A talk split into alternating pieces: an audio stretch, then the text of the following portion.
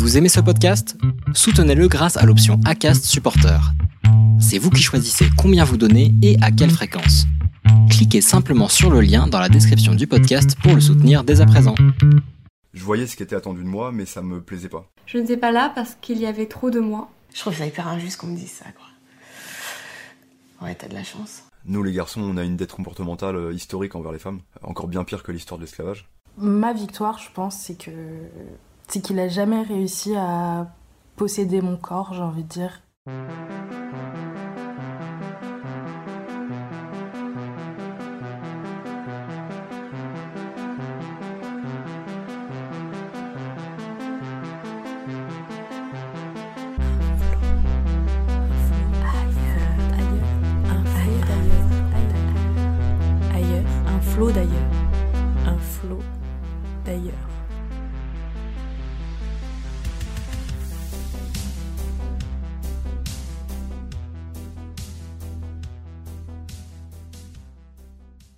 Bonjour et bienvenue dans le nouveau podcast Un flot d'ailleurs, le podcast où je passe la main à Amandine Clément, que vous avez déjà pu entendre dans l'épisode numéro 16 des entretiens avec Flo.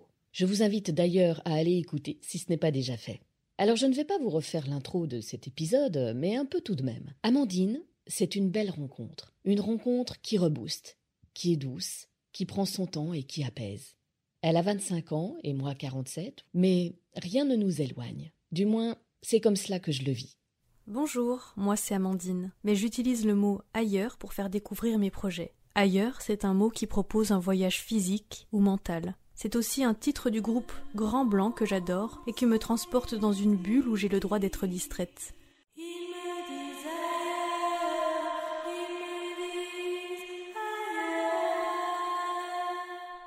En effet, quand je suis ailleurs, je suis fleur bleue, je suis une éternelle poète en quête de tendresse.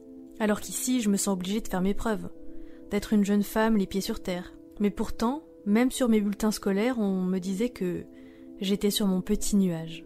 Et oui, les temps sont durs pour les rêveurs, comme le dit Jean-Pierre Jeunet à travers son film culte et un de mes films préférés, Le fabuleux destin d'Amélie Poulain.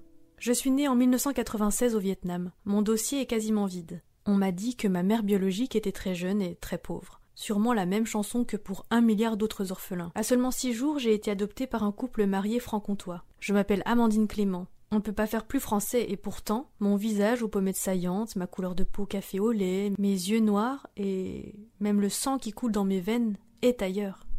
Vous voyez que ce mot me colle à la peau.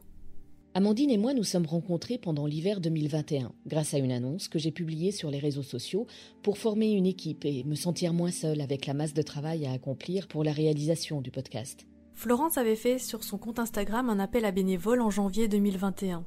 Et je venais de découvrir Rester dans le flot, sûrement en me baladant sur Spotify car j'écoutais, et j'écoute encore beaucoup de podcasts audio, souvent des portraits et des témoignages de personnes qui ont surmonté des épreuves difficiles.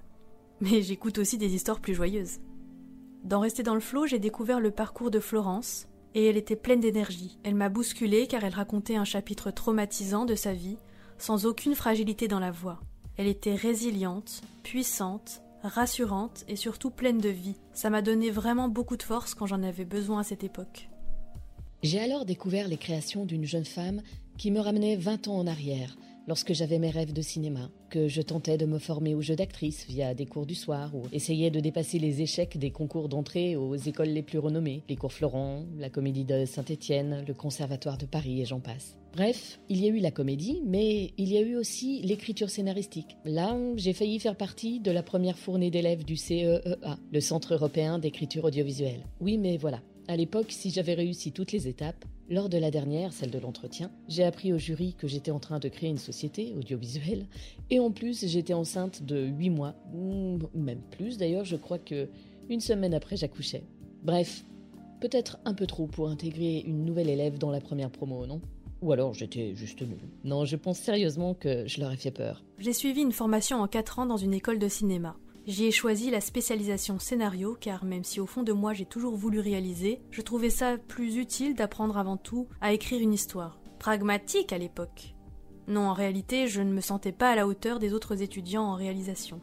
Je préférais être à l'aise derrière une feuille plutôt que de devoir exprimer mes idées à l'oral devant plein d'autres étudiants. Je dis ça, mais tout de même, j'ai réalisé en première année, celle où nous n'avions pas encore choisi de spécialisation, un court métrage de science-fiction, en ayant moi-même monté une équipe. Et depuis, ça n'a pas beaucoup changé. Je fais des projets, mais j'ai toujours énormément de mal à me sentir légitime ou fière de moi. Comme beaucoup d'autres jeunes professionnels de mon âge, surtout dans la création, il est difficile de se faire une place, ou ne serait-ce que de franchir le pas d'une porte. Alors en attendant d'y parvenir, je fais.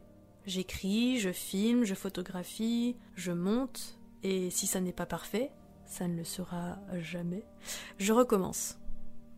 Amandine, disais-je, me fait penser à tous mes anciens rêves, mais sans jamais être nostalgique. Elle incarne une version de moi qui fonctionne, qui a du talent, du potentiel, une vraie ligne directrice. Elle a des doutes, bien sûr, comme tout le monde, mais elle décide de ne pas se laisser emporter par le flot d'émotions. Elle a prouvé tout au long de l'année écoulée qu'elle apprenait à les accueillir, et c'est juste magnifique à voir.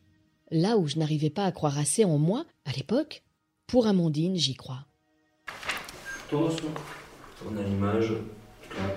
C'est bon Plan 7 sur 1. Il signera une petite feuille d'autorisation et euh, il n'y aura pas de souci. C'était mon enfance en fait qui était euh, qui était pas guérie. Vous voulez montrer justement à travers ce documentaire que bah même les anonymes Mhm. en sont victimes et même les anonymes peuvent en parler, peuvent donner leur témoignage? Bien sûr. Il faut rester courageuse. Il faut, il faut pas baisser les bras. Je suis euh, sûrement une belle brune euh, dans une dimension parallèle, hein, qui sait. J'étais pas prête à accepter l'amour de mes parents adoptifs parce que j'estimais que c'était pas que c'était pas à eux de m'aimer en fait. J'aimerais qu'il y ait l'abrogation de la naissance sous X. Et je pense qu'on a tous envie d'être qui on est et qu'il est temps que ça change, qu'il est temps qu'on arrête de nous dire quoi faire. Qui sait si la voie de la scénarisation est son avenir ou pas? Celui de la réalisation de documentaires, de ceux qui nous donnent espoir en l'humanité, ou bien encore dans quelque temps une nouvelle interprète pour des rôles cinématographiques? Et pourquoi pas? Je ne sais pas, le talent d'Amandine, c'est d'abord d'avoir plusieurs cordes à son arc. En plus de réaliser et donner la voix aux autres, Amandine utilise la sienne. Elle est belle, sa voix. Elle apaise. Vous l'aurez compris, avec Amandine, c'est à chaque fois une nouvelle découverte et j'adore ça. Tiens, et si je l'adoptais? J'aurais une troisième fille. c'est pas mal. Bon, je rigole, mais en parlant d'adoption, c'est bien à travers ce sujet que j'ai découvert sa créativité et son talent. Son premier documentaire, la web-série L'œil des cigognes, dont l'association La Voix des Adoptés était partenaire, et que je vous recommande vivement d'aller voir tellement les témoignages sont précis et sensibles à la fois, m'a vraiment touché. Vous allez justement pouvoir l'écouter.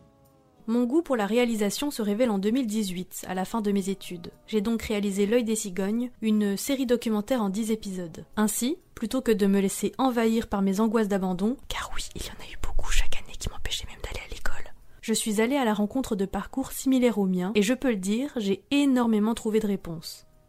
Seulement pas celles que j'attendais.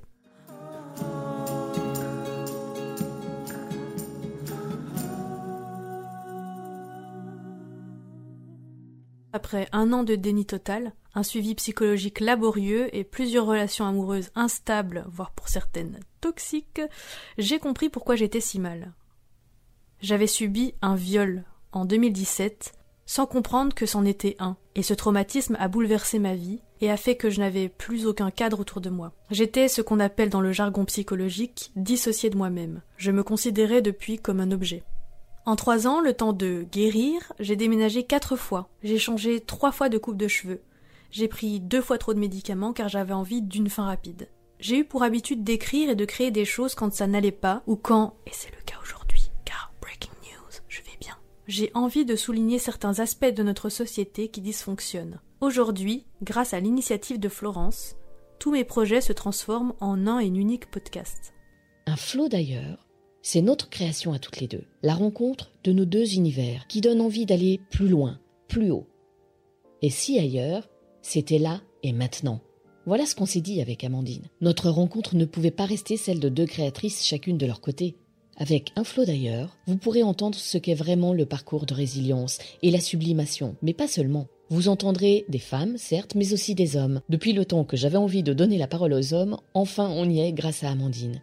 Mais ce n'est que le début. Un flot d'ailleurs, c'est aussi les témoignages de nombreuses personnes que vous avez pu lire sur le compte Instagram 10 petits détails et auxquels Amandine et Alexandre prêtent désormais leur voix pour la féminité selon. Selon Amandine, par exemple, une voix pour expliquer de quelle manière ces personnes qui ont accepté de témoigner, qu'ils soient hommes ou femmes, conçoivent la féminité, mais Amandine, c'est aussi le documentaire intérieur, intérieur.e, qui est peut-être sa création la plus proche de rester dans le flot. Cette série qui donne la parole aux femmes, à leur corps, c'est aussi celle d'Amandine et la mienne. Avec cette création, elle entre dans sa phase de sublimation. Peut-être pour me rejoindre un jour dans cette sensation d'affranchissement. Je lui souhaite en tout cas.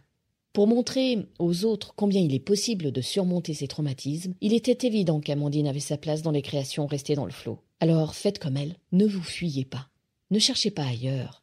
Ailleurs, c'est vous. Ailleurs, c'est ici et maintenant. Un flot. Un flot. Ailleurs. Ailleurs. Un flot d'ailleurs. Ailleurs. Ailleurs. Un flot d'ailleurs.